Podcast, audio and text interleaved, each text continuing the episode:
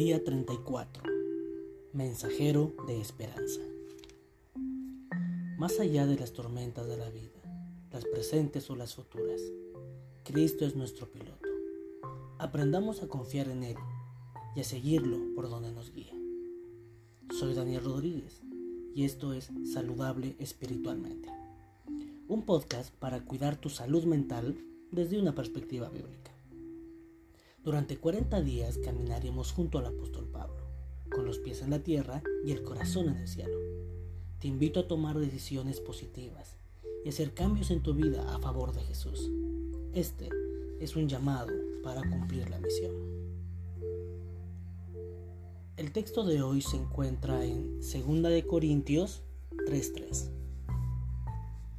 Y es manifiesto que sois carta de Cristo expedida por nosotros escrita no con tinta, sino con el Espíritu del Dios vivo, no en tablas de piedra, sino en tablas de carne del corazón. Es importante que entiendas que tú no solo eres un enviado de Dios, tú eres una carta escrita por Dios.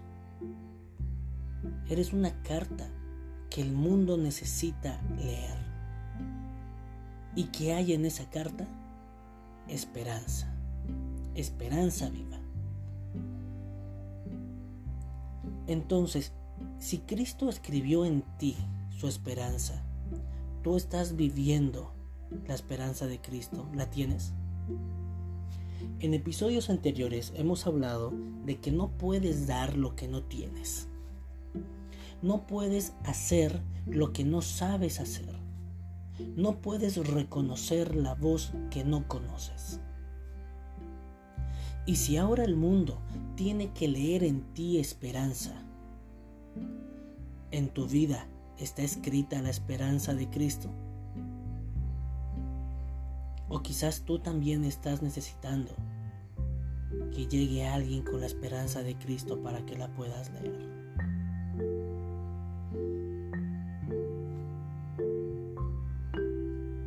Escribir en papel o escribir en piedra sería más fácil para Dios. Pero escribir en nuestras mentes, en nuestros corazones, es más difícil. Porque la piedra no se resiste. El papel no escapa. No se queja. No dice, ¿sabes qué, Señor? Yo creo que mejor es esto. A mi manera. Dios tiene el poder suficiente para hacer las cosas como Él quiere. Pero Dios utiliza los procesos para crear y generar resultados perfectos. No porque el poder de Dios sea limitado, sino que por su amor los procesos son un método pedagógico para que entendemos que las cosas no se consiguen de un momento a otro porque sí. En la misma creación, Dios pudo haber creado todo en un solo día con el poder de su palabra. Pero Él fue creándolo poco a poco.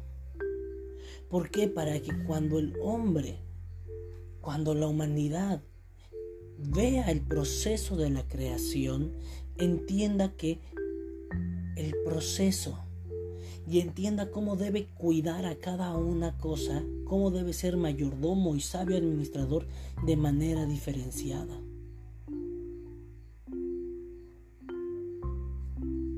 Nosotros pasamos igual por un proceso, no porque es eh, porque el poder de Dios sea limitado y Él no pueda transformar nuestras vidas en un solo momento sino porque nosotros somos los que tenemos que entender y aceptar este cambio. Y cuando nosotros aceptamos que Dios obra en nuestras vidas, entonces Dios hace milagros. ¿Por qué es que somos llamados a ser mensajeros de esperanza? Porque este mundo necesita de esperanza. Cuando vemos el panorama global, de guerras, desastres naturales, destrucción de la naturaleza y de la creación, la depravación de la humanidad, de la cultura, de la sociedad y la mente humana. Si vamos más cerca a nuestros barrios, a nuestras ciudades, la delincuencia, el caos, la corrupción, vamos a nuestro círculo social más cercano.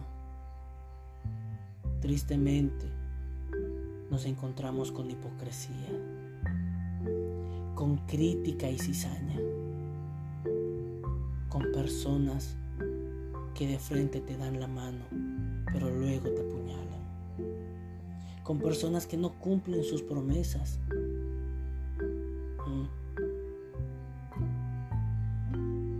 nuestras relaciones si es que tienes una relación. Actualmente están muy de moda las red flags, las banderas rojas, las parejas tóxicas, el egoísmo, la vanagloria. Vamos a nosotros mismos y veamos los problemas de salud mental, la inseguridad, la depresión, la frustración, la ansiedad. En nuestros cuerpos el cansancio, el malestar, problemas para dormir, problemas alimenticios. Este mundo está enfermo y está podrido. Todo lo malo viene del pecado. Cuando nosotros decidimos andar por nuestros propios caminos, cuando nuestros primeros padres, Adán y Eva, decidieron dejar de lado el mandato de Dios de ser mensajeros de esperanza y quisieron actuar bajo su propia voluntad.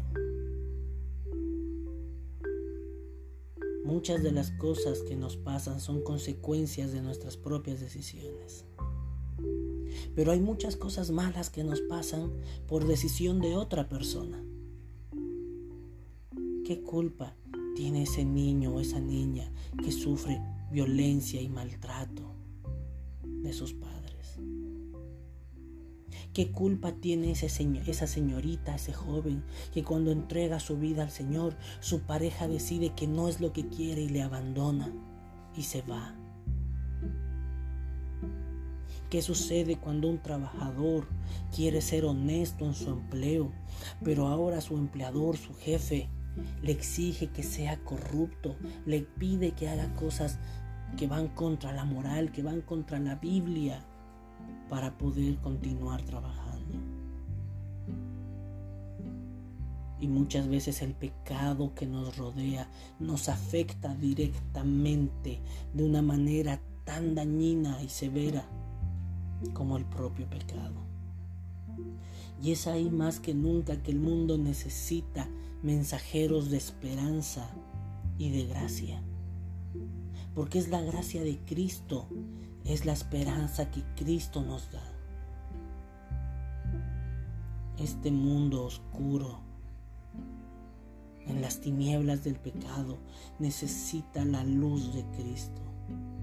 En este mundo con tanta tristeza, con tanta trauma, con tanto egoísmo, con tanto miedo, con tanto rencor, con tanto resentimiento.